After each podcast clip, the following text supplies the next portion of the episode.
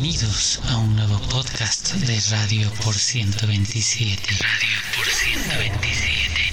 Somos la voz de Hack por 127 a través del podcast. Entrevistas, diálogos, monólogos, pensamientos e ideas que pretenden convertirse en acciones. Una información honesta, sincera y transparente, sin más ánimo que estimular el debate y el pensamiento crítico. Una radio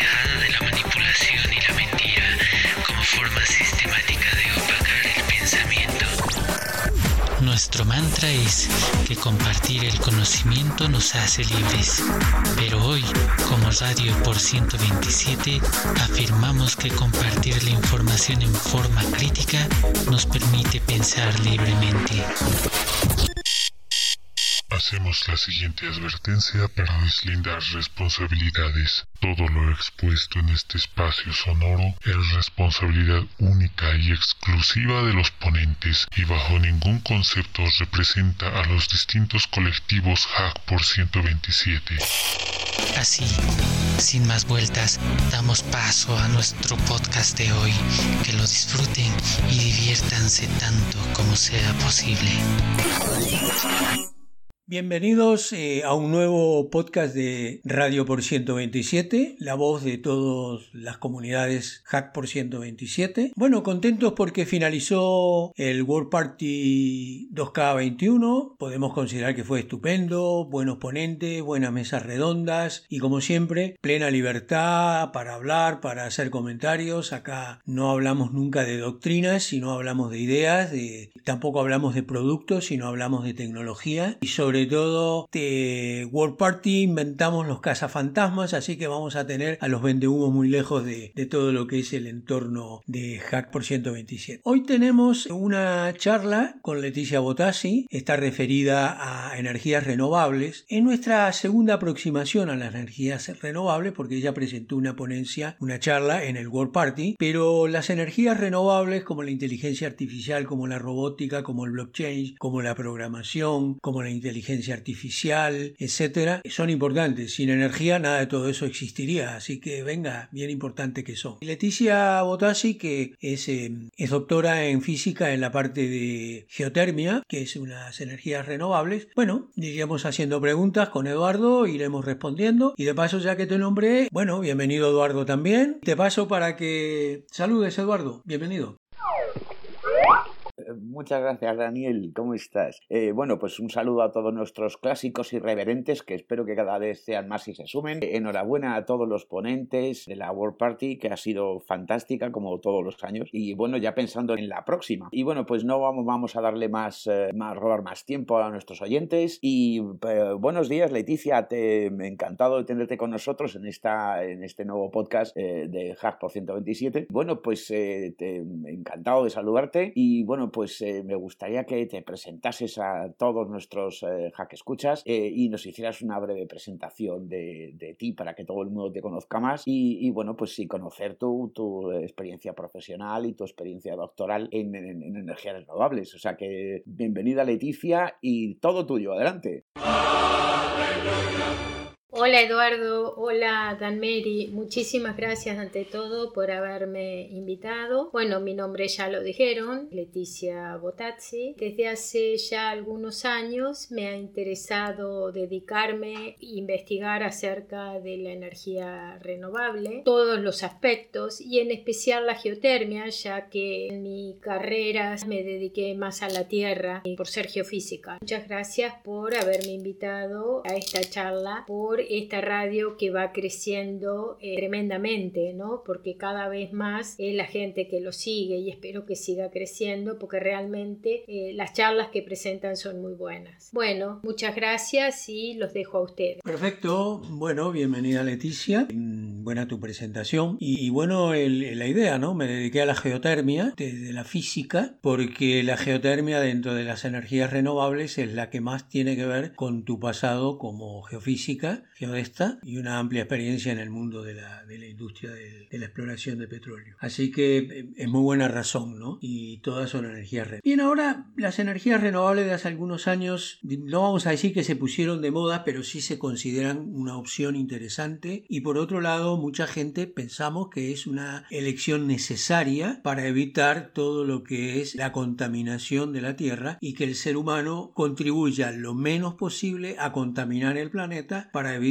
lo que en nuestro planeta han sido siete pesadillas como son las siete extinciones que hubo que tienen que ver con cambios geológicos, climatológicos y de la energía universal pero ahora tienen el, un poco el, agregado de que los seres humanos con nuestros procesos de desarrollo industrial y cultural estamos ayudando a contaminar el planeta y llevar la cosa más, más allá de, lo debido, ¿no? Y cuidado que una octava extinción acaba con nosotros. En eso está claro porque es necesario ver energías alternativas. Pero por otro lado, como toda trampa, los seres humanos somos muy astutos para hacer trampas y luego quedamos nosotros dentro de la trampa y no sabemos cómo resolverla o cómo escapar, ¿no? Todas estas trampas, esta trampa que hemos creado con la energía hace de que hoy tengamos en el mundo un gran problema energético, las energías renovables todavía no se han desarrollado, necesitan más maduración y lo que supuestamente había que desechar, que eran las energías provenientes del, carbón y del petróleo, las energías del carbón, vaya, eh, que son muy contaminantes, contaminan el universo y si no usamos eso no tenemos energía. Y como siempre nos pasa, tenemos que elegir qué hacemos, nos caemos de golpe o nos caemos de a poco. Mi pregunta es esta, ¿podrías tú plantearnos respecto a las energías renovables? Mm, lo primero que me, que me interesaría en mi pregunta es que tú nos cuentes un poquito y rápido quizás eh, qué tipo de energías renovables hay, en qué fundamentos científicos se basan cada una de ellas y, luego vendrán otras preguntas que hará Eduardo y yo más adelante. No sé si te parece bien. Mira, eh, pero antes de responderte esta pregunta me gustaría eh, comentar algo de lo que dijiste primeramente, ¿no? Hablaste de una trampa, ¿no? Problema,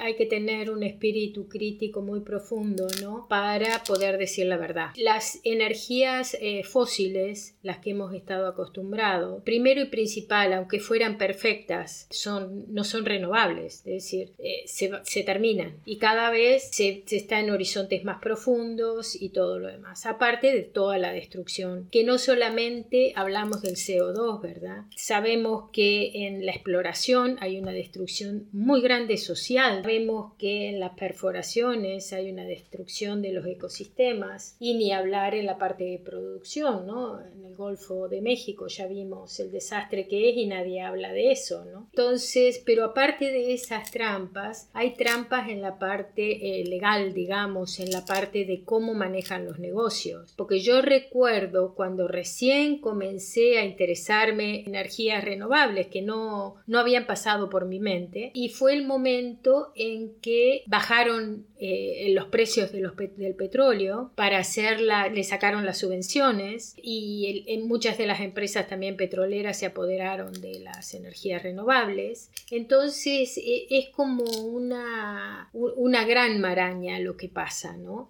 ¿no? No se habla de las destrucciones a los ecosistemas, entonces es muy, muy difícil, ¿no? Es como, como un pulpo de, de un millón de patas, ¿no? Y la, la natural, bueno, ya en la época de Tesla, Tesla nos mostró que había energía renovable. Bueno, fue uno de los grandes padres de la energía. La, Tierra nos muestra este, cómo son las manifestaciones que ellas tienen y posiblemente si nos ponemos a pensar y a mirar detenidamente, porque nadie descubre nada, todo está, hay que saberlo mirar. Si nos ponemos a mirar detenidamente, seguramente encontraremos más energías renovables. ¿no? El mar nos ofrece una cantidad de, de, de potencia en teravatios que, que hay almacenada. ¿no? Lo que pasa es que lógicamente se necesita dinero para su investigación, pese a que hay investigación. El viento, el agua, ¿no? las energías eólicas, y, son renovables porque eso no se termina, a menos que pase un caos,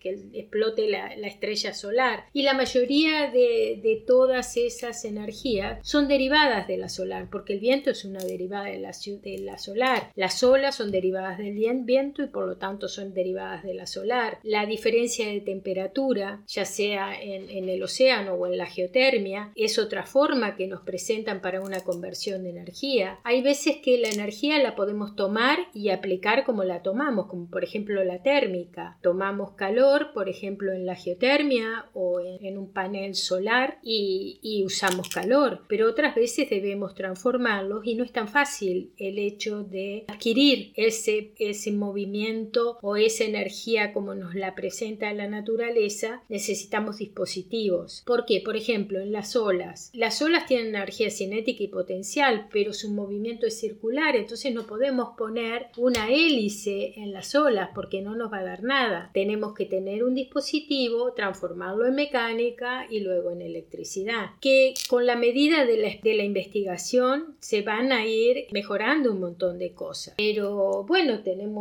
para responder sucintamente tu, tu, pregunta, tenemos de la energía solar térmica, si queremos tomar calor y usar calor, tenemos la fotovoltaica, que tomamos la energía del sol, la radiación solar electromagnética y se transforma en electricidad. Mm. Tenemos la eólica, toma la cinética del viento, movemos las, las turbinas y transformamos en electricidad. Lo mismo ocurre en una presa. En el mar tenemos la de las olas, que ya hice alusión a eso, que también debemos tomar esa energía cinética y potencial encerrada en las olas por un dispositivo y transformarla en electricidad. Tenemos la energía de las mareas, porque con las mareas no solo hay una diferencia en altura, que ahí lo asociamos con una energía potencial, sino hay corrientes de marea y por lo tanto con una cinética. Después tenemos en, el mar eh, diferencias de temperatura, sobre todo en los océanos tropicales, entre la parte superior e inferior del, del océano, y ese delta T lo podemos, esa potencia calorífica la podemos convertir en electricidad. Tenemos la geotermia, que la geotermia se utiliza, depende de la temperatura a la que esté, bueno, y el yacimiento y demás, pero la podemos utilizar para convertir en energía eléctrica o para temperatura con una cantidad de usos en la parte térmica, ¿no? Está en la escala de Lindal, que la hizo hace varias décadas atrás y que con cada temperatura tenemos usos en la industria. Entonces, e, estar está. La cuestión es que tenemos que al unísono ponernos en eso sin otros intereses. Bueno, hola, eh, quería mm, sobre lo que has dicho recalcar un par de cosas que me pareció muy interesantes, Leidicia. Eh, una es que todo está ahí, eh, solamente hay que saber mirar, solamente hay que investigar. Todo está inventado. Es como alguien dijo que después de la electricidad, del descubrimiento de la electricidad, ya todo está hecho. Solamente hace falta saber aplicarla ¿no? a distintos ámbitos. me da igual que sea el tema radioeléctrico o cualquier otro,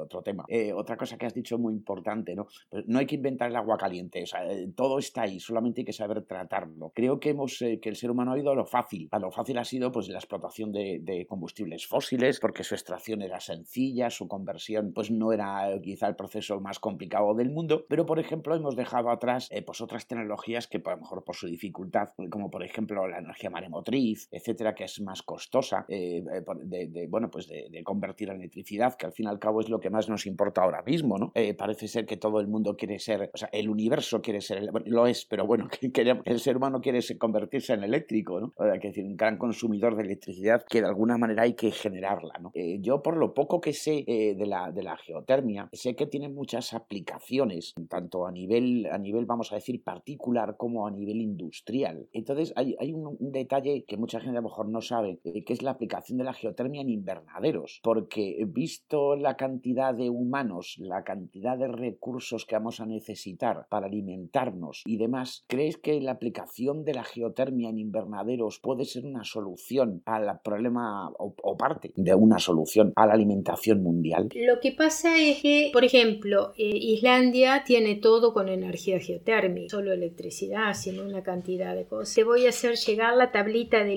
Para que veas desde los 20 grados, creo que la he hecho hasta los 180 grados, en distintos usos térmicos. Ya a los 180 se, tranquilamente se puede usar este, para electricidad, ¿no? A los 180 grados centígrados, sobre todo con plantas binarias. Es una cantidad, hay saladeros, hay desalinizaciones, hay montones de uso. Lo que pasa es que no debemos confundir, por también se le llama geotermia, con lo siguiente. Hay tres etapas. La temperatura en cualquier área, zona de la Tierra aumenta a medida que vamos en profundidad. ¿Cómo se supo esto? Y esto se supo cuando se excavaron minas, cuando ya era algunos cientos de metros, que la gente sentía, iba teniendo más calor. Y después, te estoy hablando de, de los años 1700, una cosa así. Posteriormente, con las perforaciones, se empezó a medir y se vio que la temperatura de la Tierra aumenta con la profundidad, lo cual es lógico por una cantidad de factores que no, no vienen al caso, como la presión, etcétera, etcétera. El núcleo de la Tierra, si hablamos del núcleo, está a 5000 grados centígrados. Se empezó a medir este gradiente, es decir, cuánto aumentaba la temperatura a medida que bajábamos en profundidad. Entonces, no es lo mismo para cualquier punto de la Tierra, pero se tomó como promedio que sin necesidad de que haya un área geotérmica, la temperatura de la Tierra aumenta entre 2,5 y 3 grados cada 100 metros. Esto no siempre es cierto,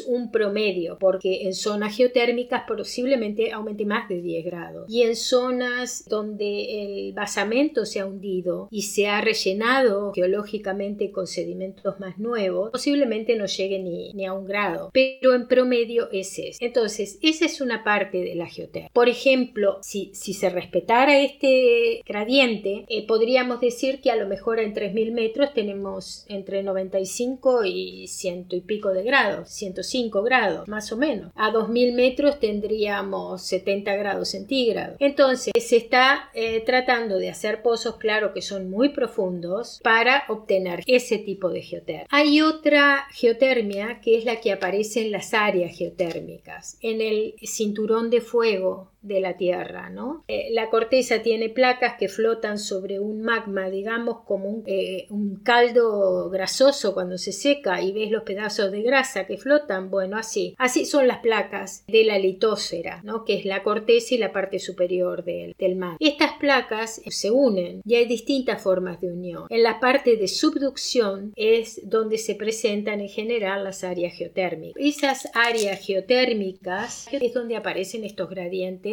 increíbles y es donde están este, las grandes plantas geotérmicas. Islandia está asentada y toda la parte del Pacífico, en el Pacífico también, en la parte de los Andes, ¿no? Entonces aquí sí puede haber, no se explota, pero puede haber una explotación muy fuerte. Entonces, eh, en estos casos, en estas áreas geotérmicas, es donde este, para sus usos térmicos, saladeros, etcétera, podría funcionar. Después hay otra mal llamada geotérmica que es eh, la que se utiliza en las ciudades. Que querés geotermia, te pongo la máquina de geotermia y gastas menos electricidad. Pero eso en realidad no es geotermia. Ahí no, no estamos hablando del calor de la tierra, del calor que la tierra tiene, sino estamos hablando del calor inercial. Eso sería más que nada esa geotermia de las ciudades que vemos, que se llama geotermia pero no es geotermia. Ahí no se podría poner nada. Ahí habrán 15 grados centígrados. Eh, las principales explotaciones son en todo el cinturón de fuego. En las áreas geotérmicas sí, eh, tenés montones de uso. Y no solamente necesitas estar en el foco, donde a lo mejor te conviene poner una planta de energía eléctrica, pero podés irte a los alrededores, donde vas a encontrar eh, temperaturas altas en la Tierra. Y ahí sí, ahí se puede hacer una cantidad de estudios y, de, y, de, industrialización en, en, cuestión de cueros, en cuestión de cultivos. Bueno, enseguida pasamos a Eduardo. Vamos a hacer un resumen, ¿no? El mundo industrial se desarrolló sobre, sobre el carbón, el petróleo y también el uso de la leña, ¿no? Utilizar, cortar árboles y convertirlos en, en, en fuego. Las locomotoras, los primeros barcos a vapor utilizaban ese tipo de energía, que pues era carbón de leña o carbón de coque o algún tipo de, de petróleo, ¿no? De derivado del petróleo. Fundamentalmente porque era una energía barata. Y como los sistemas económicos que hemos tenido en la Tierra todos son muy ineficientes, realmente, y como están orientados a, obtener, a obtener ganancia, entonces todo se drenaba por la utilización del menor costo. Y eso era el petróleo. Sobre todo en los comienzos que estaba eh, no tan profundo y era mucho más eh, barato y rápido obtenerlo, sobre todo un petróleo con mucho menor, mayor octanaje que los llamados petróleos pesados. Y ahí fue nuestra.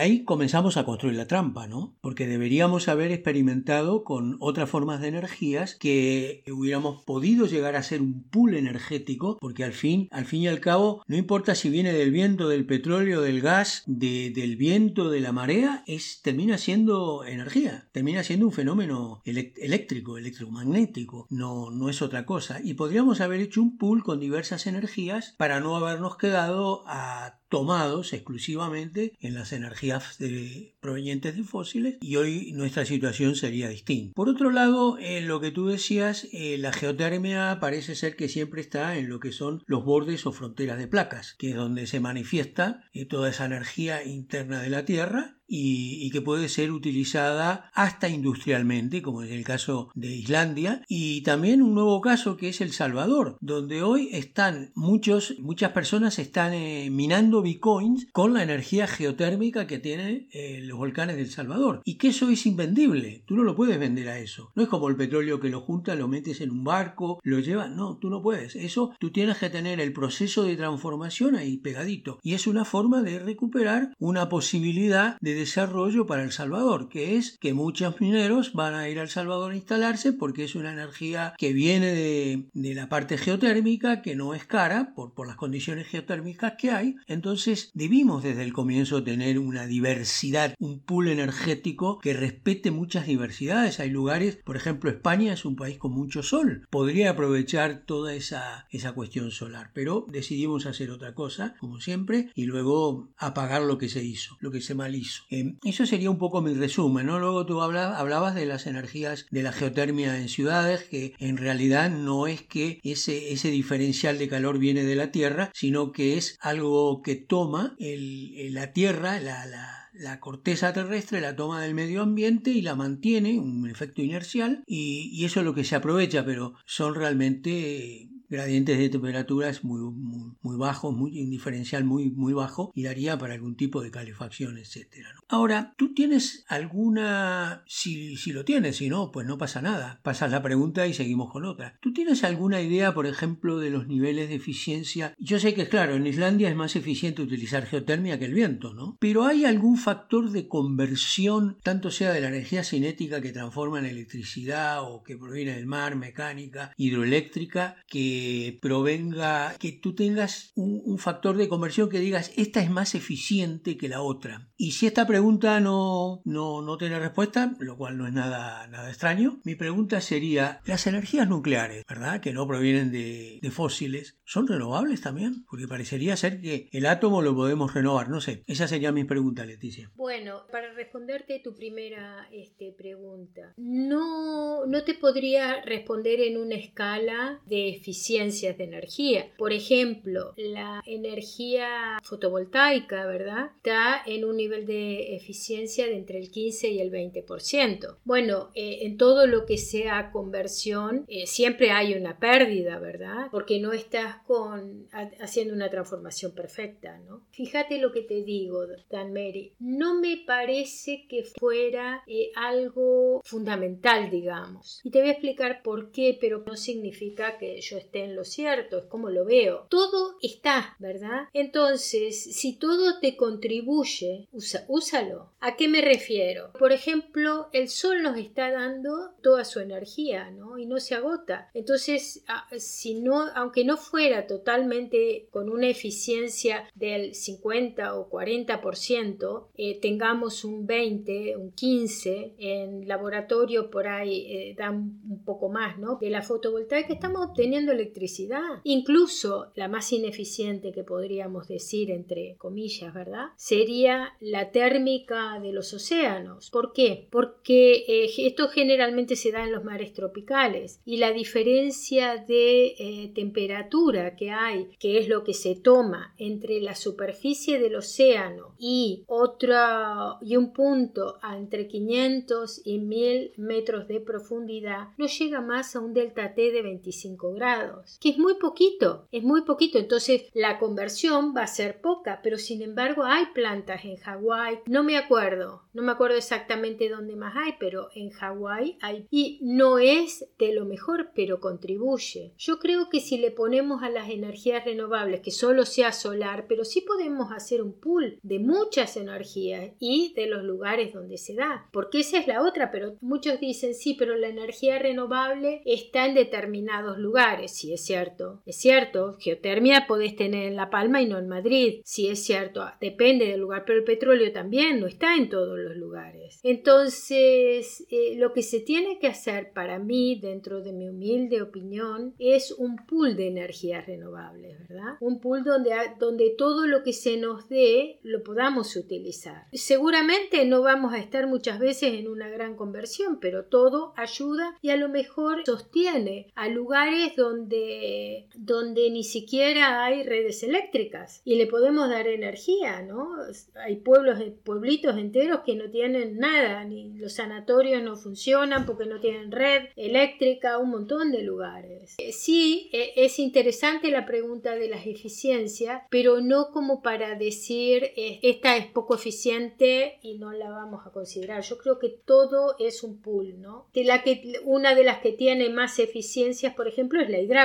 Y con todo yo creo que se puede mejorar, sobre todo en la mini hidráulica que muchas veces no se considera y es la más abundante en todos lados. Tenemos que eh, saber, saber mirar, ¿no? Saber mirar. Pero estamos rodeados de energía. Por ejemplo, al pasar el agua por nuestras tuberías, si no, no digo que va a ser, uy, qué electricidad que tenemos, pero poniendo una turbina y un generador por las cañerías podríamos tener electricidad. Donde tenemos agua caliente, también podríamos incorporar tubos que conviertan la diferencia de temperatura en electricidad y nos y podríamos tener este, también electricidad mínimo, a lo mejor para un foquito, pero todo es energía. Entonces estamos rodeados de una cantidad de energía que no, que no la vemos o que no la aprovechamos.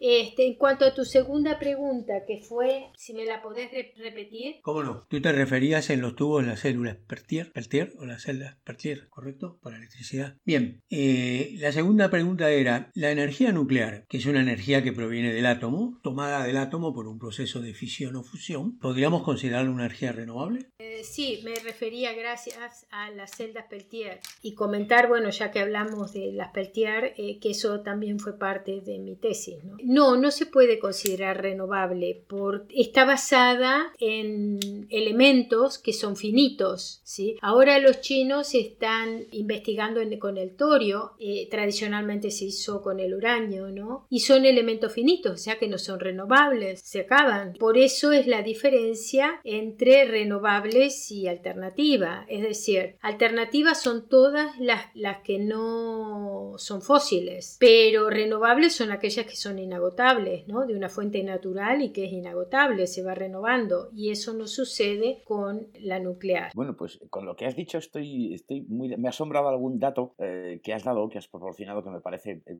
bueno, curioso. Eh, curioso quiere decir por desconocido. No, me imagino, mi mente se ha ido un poco ahí como siempre a lo loco, no me imagino de qué forma podríamos los humanos aprovechar o tratar esos 5.000 grados de temperatura que has mencionado del interior de la Tierra, ¿no? Debe estar, no sé, para hacer pan por ejemplo, que saca un poco tostadito, ¿no? Pero bueno, seguro que se te ocurre alguna forma de, aprovechar esa energía. En lo del pool, estoy completamente de acuerdo. No podemos depender de la energía de una única fuente. O, primero porque no es viable. O sea, quiere decirse, por ejemplo, eh, está claro que un desierto puede proporcionar una energía sonar despampanante. Ahora, ¿cómo la distribuyes? Eh, digamos, ¿qué, red creas para distribuir esa energía? ¿Qué costo tiene? entonces, a lo mejor en otro sitio que hay viento, pues es mucho más, más lógico aprovechar la energía eólica o en un sitio eh, como has mencionado, por ejemplo, Islandia o, ciertas islas, por ejemplo, como está ocurriendo ahora en La Palma, ¿no? de origen volcánico, pues la termodinámica es mucho más adecuada, mucho más, vamos a decir, mucho más apta para el terreno donde está, por sus condiciones. ¿no? Y por cierto, para nuestros jacoyentes más eh, tecnoadictos, ya que ha salido el tema, les recuerdo que se puede refrigerar estupendamente un,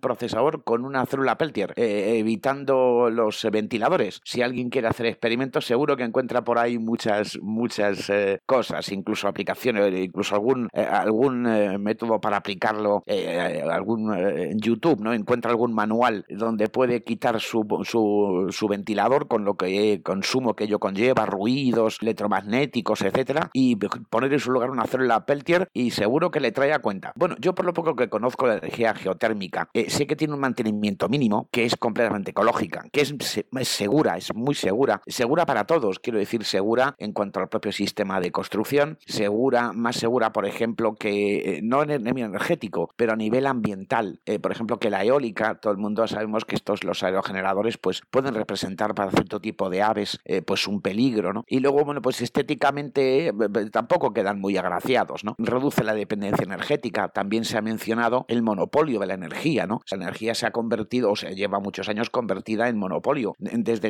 incluso los orígenes del propio carbón, ¿no? Como ha mencionado Daniel, ¿no? Eh, una de nuestras fuentes energéticas más primigenias que hemos, que hemos obtenido desde el propio carbón fósil hasta creando carbón, carbón de bulla o tal, quemando madera, obteniendo posteriormente carbón. Eh, y otra cosa importante que para mí creo que es, también es, fundamental, eh, que no depende de los precios de la energía. Ahora que está tan de moda el precio del, megavatio eléctrico, no depende de los precios de la, de la energía. Y, una aplicación práctica, ya siendo, prácticos, ¿no? Aparte de teorizar sobre ella, ¿no? Eh, por ejemplo, eh, domésticamente, a nivel eh, doméstico de hogar, ¿no? De nuestro hogar, de nuestra casa, ¿no? La aplicación de la geotermia para calefacción o el enfriamiento de nuestros propios hogares, en según qué lugar geográfico, evidentemente, es, es una posibilidad o puede ser una posibilidad futura, patente y, y, realmente independiente de los grandes explotadores energéticos, vamos a decir, compañías, ¿no? Que exploten esto de forma, de forma brutal, ¿no? Y ser algo individual y que nuestros hogares puedan tener de forma comunitaria,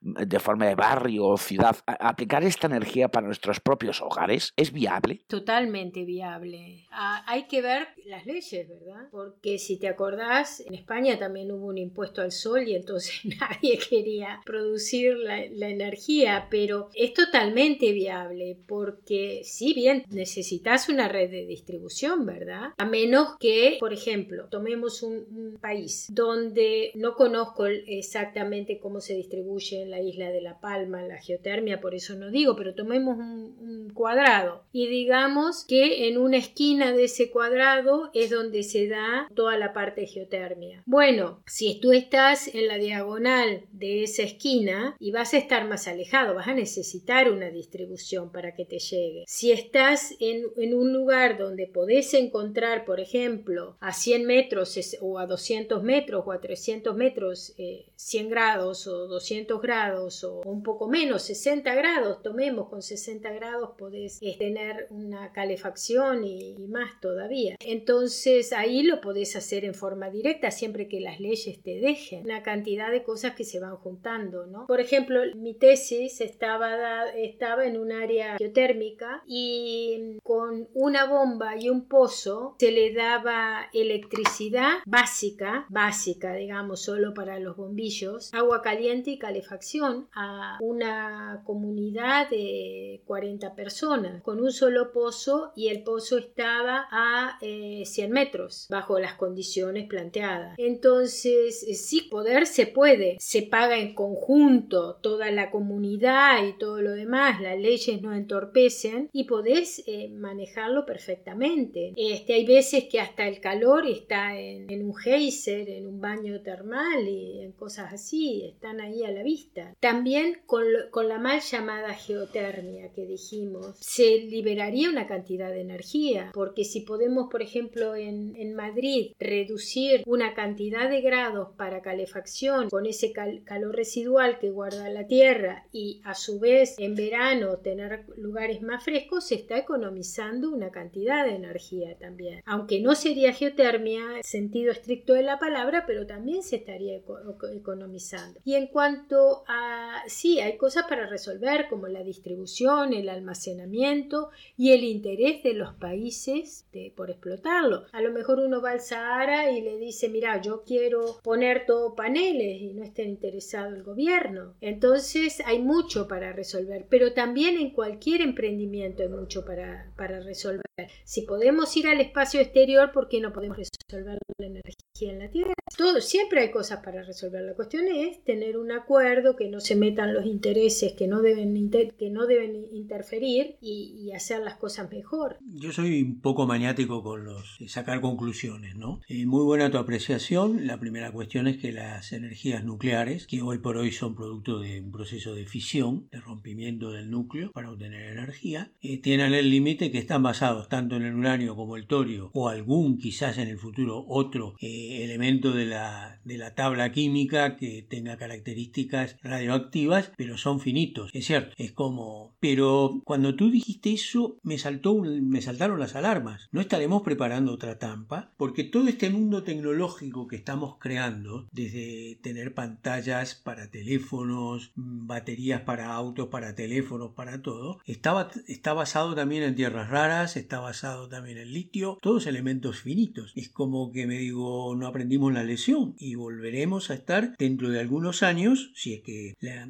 la humanidad transita estos momentos eh, dudosos, eh, volveremos a estar en la misma trampa. Tenemos un montón de cosas, pero tenemos el agotamiento extractivo de, minerales que son necesarios para realizar eso, lo primero que me ocurrió. Y lo segundo fue para mí importante es que Eduardo metió el dedo en la llaga. Y es cierto, acá no se trata solamente de desarrollar energías eh, renovables para un negocio de grandes corporaciones. No, primero porque tiene sus límites, porque yo el petróleo lo puedo sacar, lo meto, lo coloco en en un barco un petróleo crudo y lo envío a refinar en otro lado. O lo refino y envío sus derivados a otro lado. Lo muevo rápido. El viento no lo puedo envasar. No lo puedo envasar y enviar como el gas. No puedo, ¿verdad? Y si yo produzco, por ejemplo, en España hay una gran producción eólica y tú no puedes establecer una línea de transmisión eléctrica a Estados Unidos porque cuando llega a Estados Unidos consumo de los cables conductores se habrán acabado con lo que enviaste, o lo que quede será muy poco, o lo mismo en la parte solar, es decir, como que es cierto que la regionalización de las energías pasa a ser importante. Y por otro lado eso bendito sea porque evitaría muchas cuestiones y guerras que hubo en torno al petróleo y al carbón. Y lo segundo que, y esto que planteaba Eduardo, ya llevado a nivel de, del átomo social, puede significar la soberanía energética para mucha gente, que una comunidad pueda organizar un servicio de fotovoltaico o fotovoltaico y geotérmico, como tú decías Leticia, una geotérmica que no es pura, ¿no? Una geotérmica media falsa, decías. Eso y, también estar conectado a una red eléctrica por las dudas y tener baterías donde podamos hacer acumulaciones y eso permitiría que cada condominio de edificio, de varios edificios o una región o un sector de una ciudad o un edificio pueda gestionar su, su energía y eso además sería importante como un factor educativo para que la gente comience a aprender que hay que autogestionar la educación, la energía, todo hay que gestionar, autogestionar. Eso de vivir esperando de que alguien me lo haga, un Estado, un gobierno, una administración me lo haga y me lo dé, no nos ha llevado a buenos lados. Entonces es importante también como factor educativo autogestionario, ¿no? De poder autogestionar esta cosa. Me parece que son las, cosas más rescatables que hay en torno a,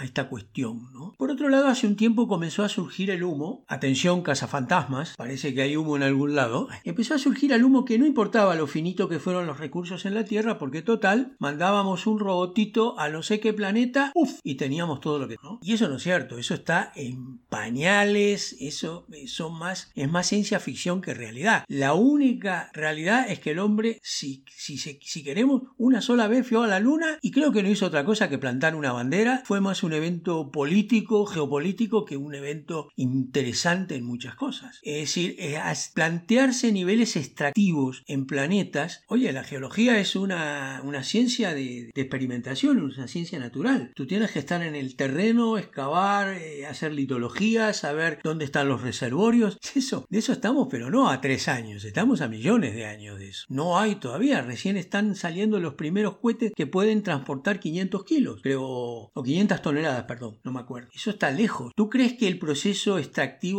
eh, extraplanetario ya surgieron un montón también de profesionales, ¿no? Que nosotros siempre decíamos, los tipos que se dedican a eso son los astrofísicos. Pero ahora empezaron a pasar planetólogos, eh, planetogeología, un montón de historias. Eh, ¿Tú crees que eso puede ser una solución? Mi opinión es que esto es humo. ¿Cómo vamos a ir al, espacio exterior a buscar un taladro, desafiar la gravedad? Aparte, ¿quién va? Yo me acuerdo cuando fui a la NASA, estaban en un carrito y tenías que desafiar la fuerza G, ¿no? Y la gente nos dijo, miren que no es para todo el mundo. Bueno, yo me metí. Salí de ahí con un mareo, me pasé con el estómago revuelto y un dolor de cabeza que era como que me habían apaleado. Se puede pensar que todas las personas vamos a ser astronautas. Básicamente eso, no hablemos de todo lo que necesitamos para llegar. Que podemos montarnos en un cohete e ir a, buscar a buscar minerales o que lo van o que lo haga aunque lo haga un, un robot este no para nada no no creo para nada en eso y me acuerdo, yo no sé si alguno de ustedes se acuerda, hace entre casi dos décadas se vendían terrenos en la luna. Fue algo muy popular. Yo lo vi, yo vivía en Estados Unidos cuando lo vi eso. Se vendían terrenos en la luna. A lo mejor dentro de no sé cuántos años es posible, pero hoy por hoy no creo que para nada eso sea posible.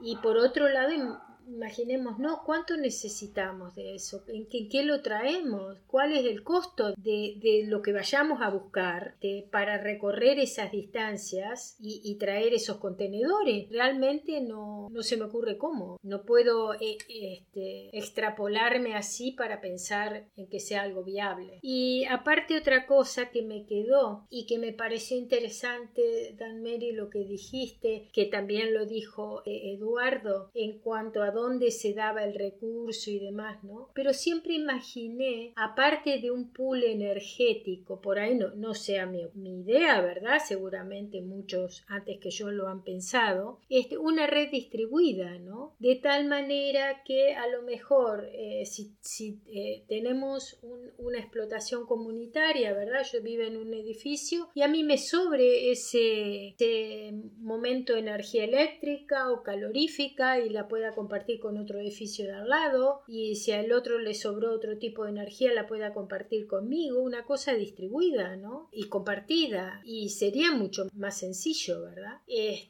pues Leticia, tu experiencia en la NASA tuvo que ser alucinante, pero yo me estaba riendo solo porque estaba pensando en los parques de atracciones, en las, las, montañas rusas y todo esto. Ahí la NASA tiene un campo de explotación para futuros astronautas, eso sí, bajitos, eh, pero eh, sobre todo los niños que les encantan, ¿no? Pero tiene ahí un campo para obtener nuevos astronautas espectaculares. Bueno, eh, eh, eh, todas las redes de energía tienen un coste de transporte, ¿no? Ahora nos encanta transportar la energía de un lugar a otro porque a veces no queda más remedio. Nos bajamos, nos basamos en mega explotaciones de algún tipo, pues grandes refinerías, grandes saltos de agua en el caso de, la energía que proviene de, la hidráulica, y, todos tienen pérdidas. De hecho, por ejemplo, la red nacional eléctrica española no es nacional, la soporta el Estado la, el, altísimo coste en pérdidas que tiene el transporte de energía en alta tensión. O sea, cuando uno ve una torre de alta tensión en mitad de, pues no sé, del campo, eh, no se puede, no se imagina que por ahí arriba hay líneas que funcionan a partir de los 450.000 voltios de, diferencial de potencial, ¿no? Entonces tiene una pérdida enorme. Para luego resulta que nos lleguen a casa míseros 220 voltios, que por cierto es otra cuestión, eh, bueno, pues ¿por qué no funcionan los electrodomésticos a 24 voltios y serían igual de eficientes? Eh, pero bueno, eh, eso es otra cuestión. Pero hay, mi pregunta está basada en algo que habéis dicho, que habéis dicho ambos. Uno es el eliminar el monopolio o, diga, o los oligopolios. ¿no? Se hacen, eh, digamos, se adueñan de este tipo de, energías, de tanto del transporte como de la producción, eh, y todo se convierte en algo más autónomo, que dé a pequeñas comunidades, bueno, pequeñas o no tan pequeñas, según su situación, capacidad, digamos, pues nivel de, facilidad para la ejecución de estos pozos con los que extraer energía eh, limpia, barata, eh, geotérmica, etcétera, y luego crear este, este pool. Pero has dicho una cosa muy interesante que yo creo que ahí, eh, usando una frase muy manida, esto de con la iglesia hemos topado, ¿no? Es una frase muy clásica. ¿Qué ocurre con la legislación?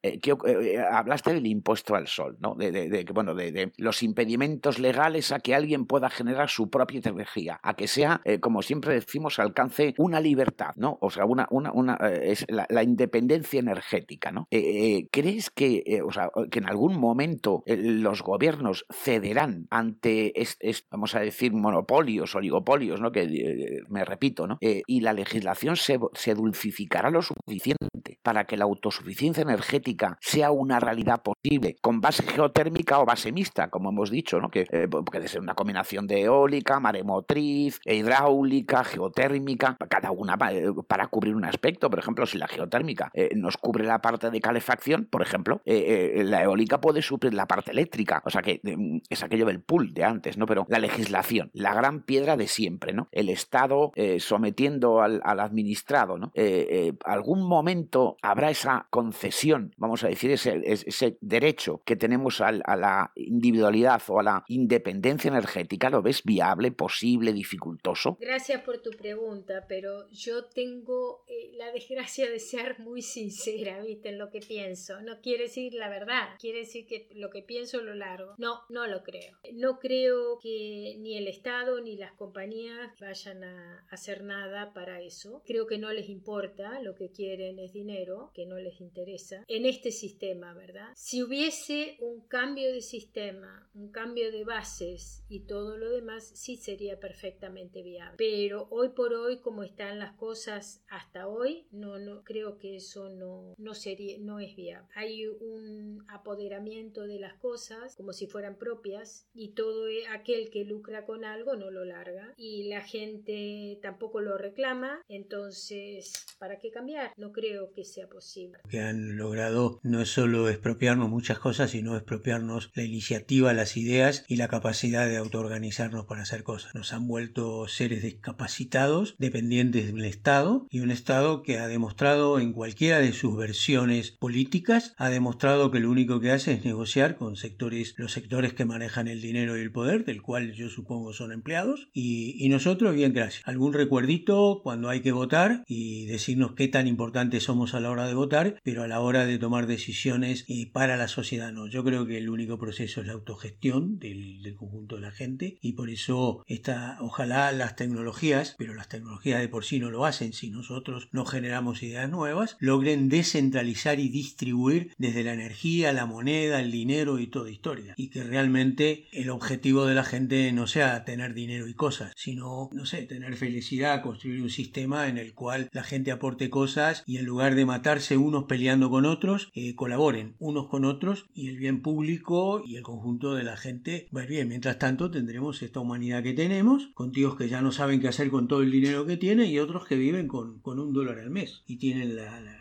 piel pegada al hueso y no hay soluciones, ¿eh? Bla, bla, bla, bla, bla, bla. Muchos, muchas cumbres, cumbres acá, cumbres allá, pero en África se sigue muriendo la gente de hambre y no solo en África, en muchos países del mundo. Entonces creo que no, no va a haber cambio. Pero una cosa que sí me interesa, y esta es la última pregunta que hago, Leticia, luego Eduardo, y vamos terminando porque ya llevamos 67 minutos. Esto dará para otra, eh, otra entrevista seguro. Una de las cosas que yo creo es que mientras no nos acostumbremos a ser ahorrativos, con la energía y cuando digo ahorrativos es cuando tengamos un uso racional de la energía, de la energía eléctrica, que no lo tenemos. Hay un profesor de una universidad española que una vez hablando con él, un físico que está dedicado a estos temas, me decía que todos los pequeños LED que hay en cargadores telefónicos, en equipos y todo eso, que quedan prendidos, porque nosotros apagamos la computadora, pero quedan algunos LED prendidos, ¿verdad? El de carga, el de esto, aquello. Todos esos pequeños puntos que consumen energía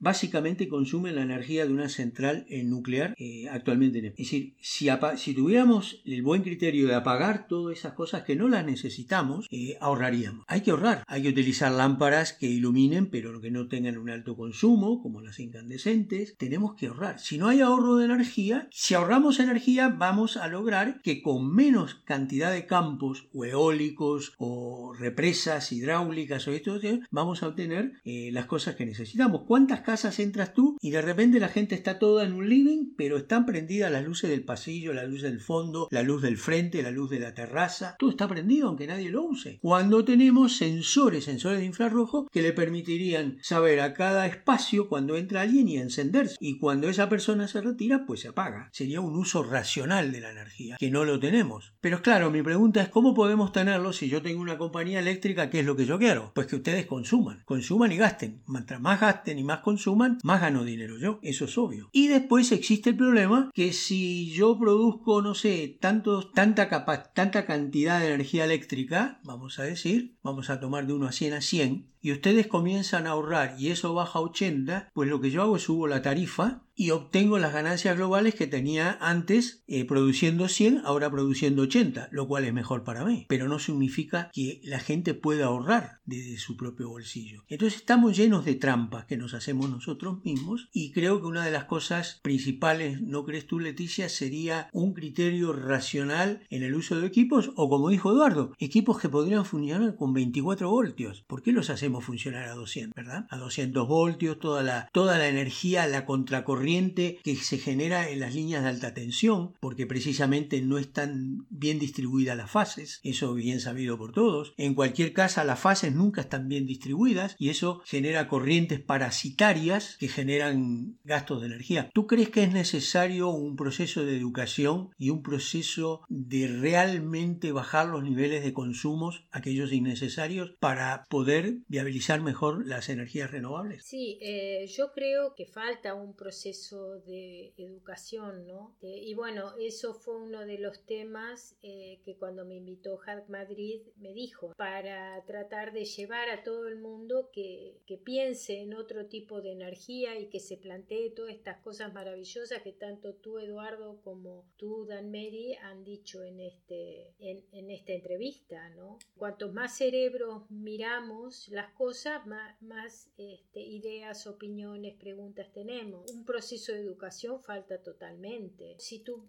ves, este, por ejemplo, eh, agua que grifo en una plaza está chorreando, luces que se prenden y no se apagan cuando está claro, ¿no? Ahora acá en España por lo menos he visto que usan sensores, pero hay otros lugares donde a lo mejor el bombillo de la electricidad de la calle estaba todo el día prendido. Y por decir algo, ¿verdad?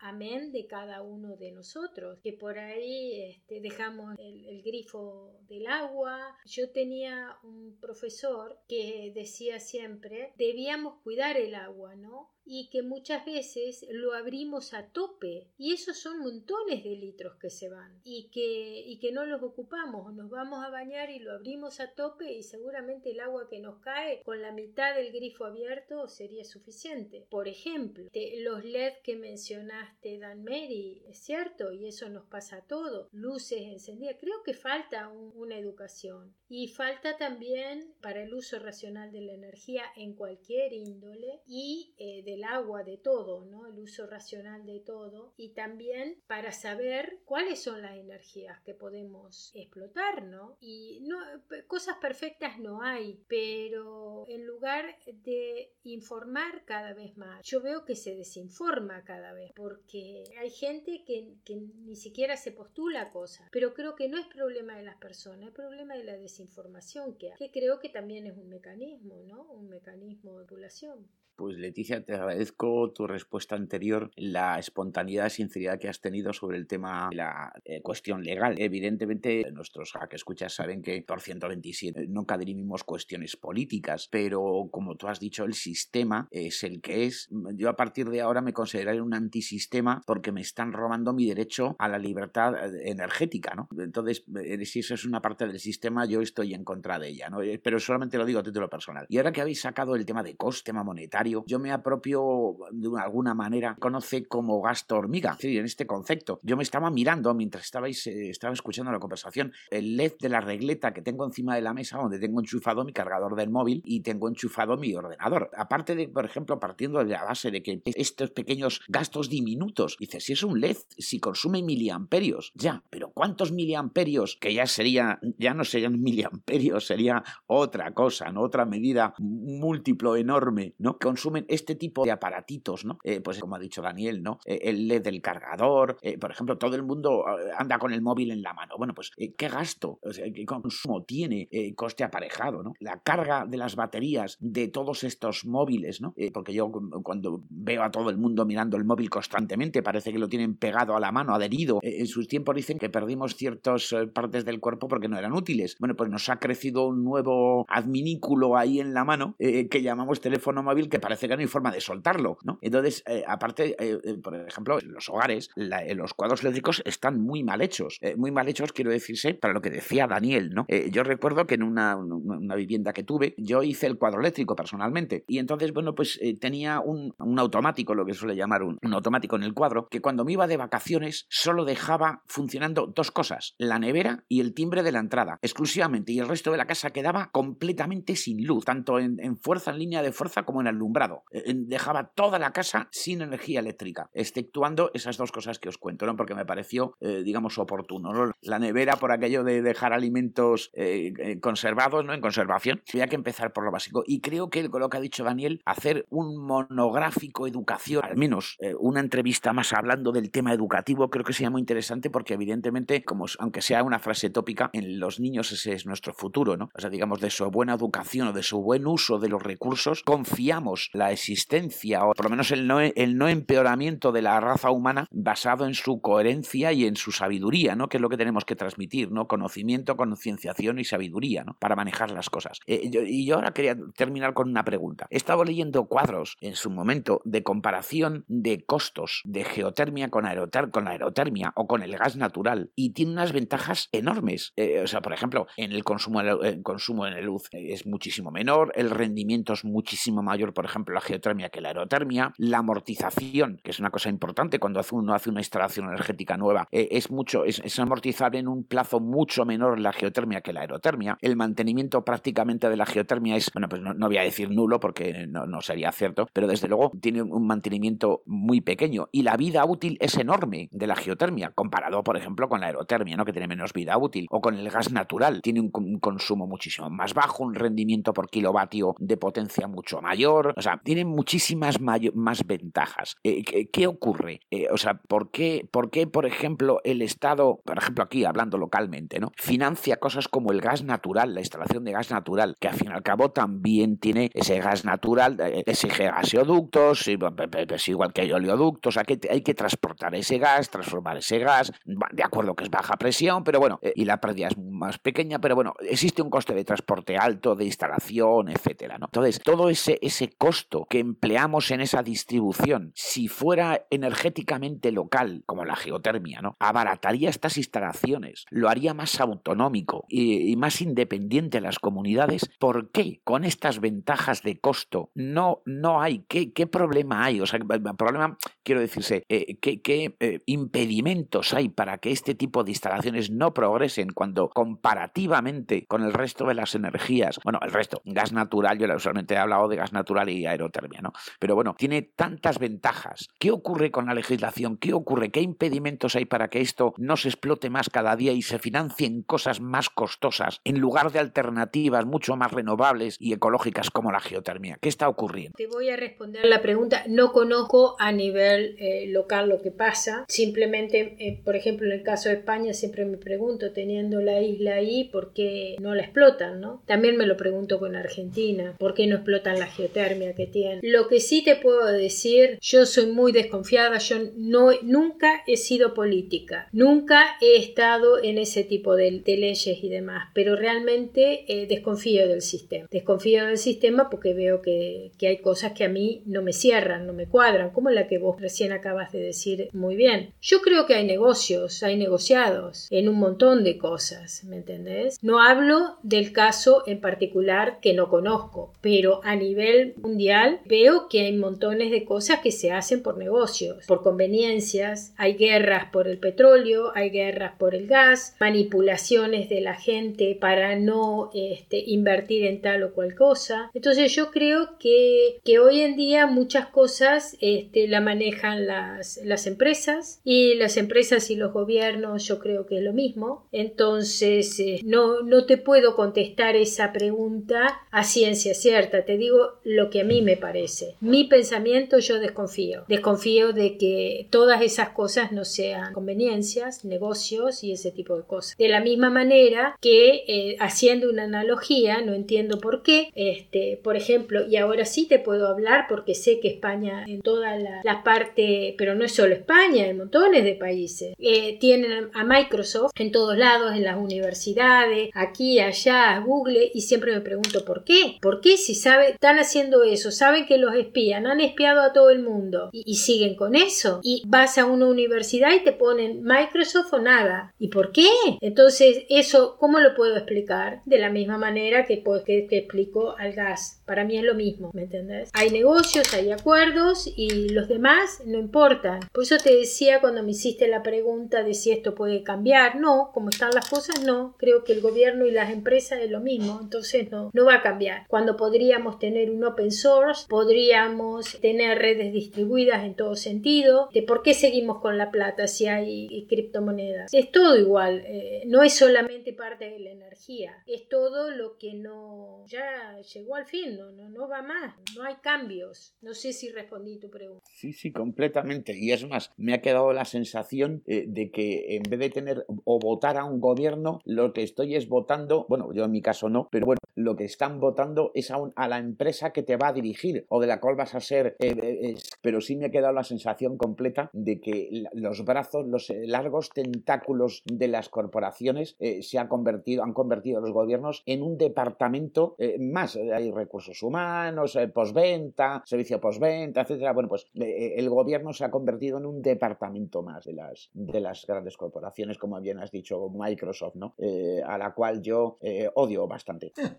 Una cosa que, y ya vamos cerrando, ¿no? Una cosa que me viene a la cabeza decir, las casas tienen que ser, tienen que tener aislamiento térmico porque es ahorro de energía, las casas tienen que tener aislamiento sónico porque mejora la calidad de vida de la gente y no te estás enterando de por el eruto de qué fue lo que comió tu vecino. Las casas, a la gente hay que educarla en un uso racional de la, de la energía eléctrica, aquel que es necesario, y los espacios de, de cualquier lugar, no podemos seguir con la mentalidad del medioevo, de tener 15 habitaciones, 7 habitaciones, 4, 5, son las que son necesarias. Las casas deben construirse, o los apartamentos, o los espacios de vivir, deben construirse de modo que sean escalables, reformables. ¿Por qué? Porque tus, necesidades cambian. Hay un momento en tu vida que quieres un living más grande y hay un momento en tu vida que quieres la habitación de trabajo más grande y el living más pequeño. Entonces las casas tendrían que tener escalabilidad en un sentido y en el otro. ¿Y, y qué se sigue haciendo? Pues nada, lo mismo que se hacía en el medioevo. Ladrillo, que no es un aislante muy bueno para el frío o el calor, seguimos valorando eh, una casa por la cantidad de metros cuadrados y no por el componente tecnológico que tenga. Y creo que todo eso tiene que cambiar finalmente, va a cambiar, pero claro, hay intereses de por medio. Y ya como último les decía, el otro día leí un artículo de un ex directivo de una empresa automotriz, ¿no? que ahora está en otro planteo, y esta persona decía, ¿por qué no eh, todos los autos son eléctricos? Y tú escuchas por ahí un montón de excusas, ¿no? Que bueno, que todavía no hay tantos eh, puntos de recarga, que no hay esto, que no hay aquello, que la, autonomía. Hay autos eléctricos que tienen autonomías brutales. Ninguna de las excusas que ponen vale la pena, vale nada. Sencillamente porque hay compañías de automóviles que ellos tienen lo que se llama el periodo de amortización de un motor y de un modelo de auto. Y la mayoría, varias compañías de autos recién le están, están cumpliendo esos periodos de amortización dentro de 5 y 6 años. Y hasta ahí no les conviene que haya auto eléctrico. No porque no sea conveniente para la gente, porque no es conveniente para ese periodo de amortización que tienen. Y lo mismo pasa con la industria del petróleo y con muchas cosas. ¿Por qué? Porque las empresas seguían por sus periodos de amortización de productos, bienes y servicios y se acabó. ¿Es mejor o no es mejor? Me, da lo mismo. Entonces creo que hasta que no logramos, logremos revertir el organizar una sociedad en función de intereses, y de algunos intereses particulares, y no nos fijemos en el bien público y en el bien mayoritario de toda la gente, esto no va a despegar. La energía renovable es una necesidad. Eh, es una necesidad porque no podemos contribuir a seguir jodiendo al mundo. Los automóviles eléctricos ayudan a evitar eh, ese, proceso de contaminación. El Bitcoin o las monedas, las criptomonedas, permiten la libertad de circulación del valor y no un banco central que se pone a fabricar papeles cuando le da la gana, como le da la gana y se lo da a quien le da la gana. Entonces tenemos que recuperar que la moneda se sea una decisión de cada uno. Pueden coexistir en una sociedad un montón de criptomonedas monedas y bienvenidas. Y creo que hay muchas cosas que, que, no funcionan y claro, hay muchas viudas en el camino que no quieren saber nada de que esto cambie. Así que bueno, creo que como bien dijo Eduardo, queda planteada una segunda entrevista. Quizás tengamos que poner un poco las tintas en la parte educativa. ¿Cómo podríamos hacer, o una pregunta, qué podrían hacer las comunidades para ayudar a difundir toda esta problemática social, técnica y económica de las energías renovables que son las patas de transformación? Cuidado, con la energía renovable podemos transformar la matriz energética. Y eso no es dato menor. Entonces creo que queda, como bien dijo Eduardo, queda planteado una segunda reunión. Leticia, desde ya eh, agradezco eh, que hayas compartido con nosotros el conocimiento y nos hayas dado este, este montón de información. y vamos a seguir requiriéndote para que compartas más, más información y más conocimientos, tanto sea en Jaén Madrid, en charlas o en Radio por 127, en entrevistas o programas que tú quieras organizar. Siéntete libre de hacerlo. Bueno, paso a Eduardo y a Leticia para que se y vamos cerrando. ¿Les parece, chicos? Perfecto. Eh, agradezco mucho a Leticia el haber lo, instructivo de, este, de, este, de, esta entrevista. Eh, hablando del tema educativo, yo he aprendido muchas cosas. Espero que nuestros, nuestros hack escuchas eh, igual hayan aprendido mucho, se hayan divertido con esta charla. para mí ha sido educativa, o sea, ha sido el primer, digamos, la primera gran entrada que tengo en el, en el maravilloso mundo de las energías alternativas y la geotermia en particular. y creo que compartir ese conocimiento es bueno para todos y ese germen que has dicho, Daniel, de la comunidad, eh, de, que, de la conciencia, que entra, entra, dentro de la parte educativa, ¿no? El tomar conciencia. Si, si surgiera este tipo de comunidad eh, activa, ¿no? Eh, creo que sí sería posible en un futuro, evidentemente no inmediato, pero sí sería posible cambiar el modo en que contemplamos la energía. te agradezco muchísimo, Leticia, tu presencia. Un, enorme saludo a todos nuestros jaque escuchas, a todos nuestros irreverentes, que espero que cada vez sean más. Quiero decir, no más en número, que está muy bien la, cantidad, pero más irreverentes en calidad, que sean cada vez más opositores y, unan sus fuerzas para luchar contra este tipo de, bueno, pues de, tenazas, de mordazas, ¿no? Que nos, nos, oprimen y nos quitan libertades, ¿no? Y, bueno, pues por lo menos en un futuro nuestros descendientes puedan disfrutar de ellas, eh, sabiendo que nosotros hemos hecho el mayor esfuerzo posible. Leticia, muchísimas gracias, ha sido muy amable y bueno, pues te cedo la despedida a tu manera. Bueno, eh, muchas gracias a ti Eduardo y a Dan Mary por haberme invitado y permitirme este espacio que me dio mucha alegría compartir. Eh, siempre en charlas así eh, la mente se eh, trabaja mejor. Hay montones de cosas que generan dudas y que es lo principal. lo bueno es estar siempre lleno de dudas porque cuando uno cree que sabe ahí, ahí sonó. Siempre estar lleno de dudas y este, no creer, no creer, no creer, investigar y pensar, pensar, ser irreverente. Bueno, a ambos un millón de gracias por haberme invitado y a los que escuchas, gracias por habernos escuchado. Hasta pronto.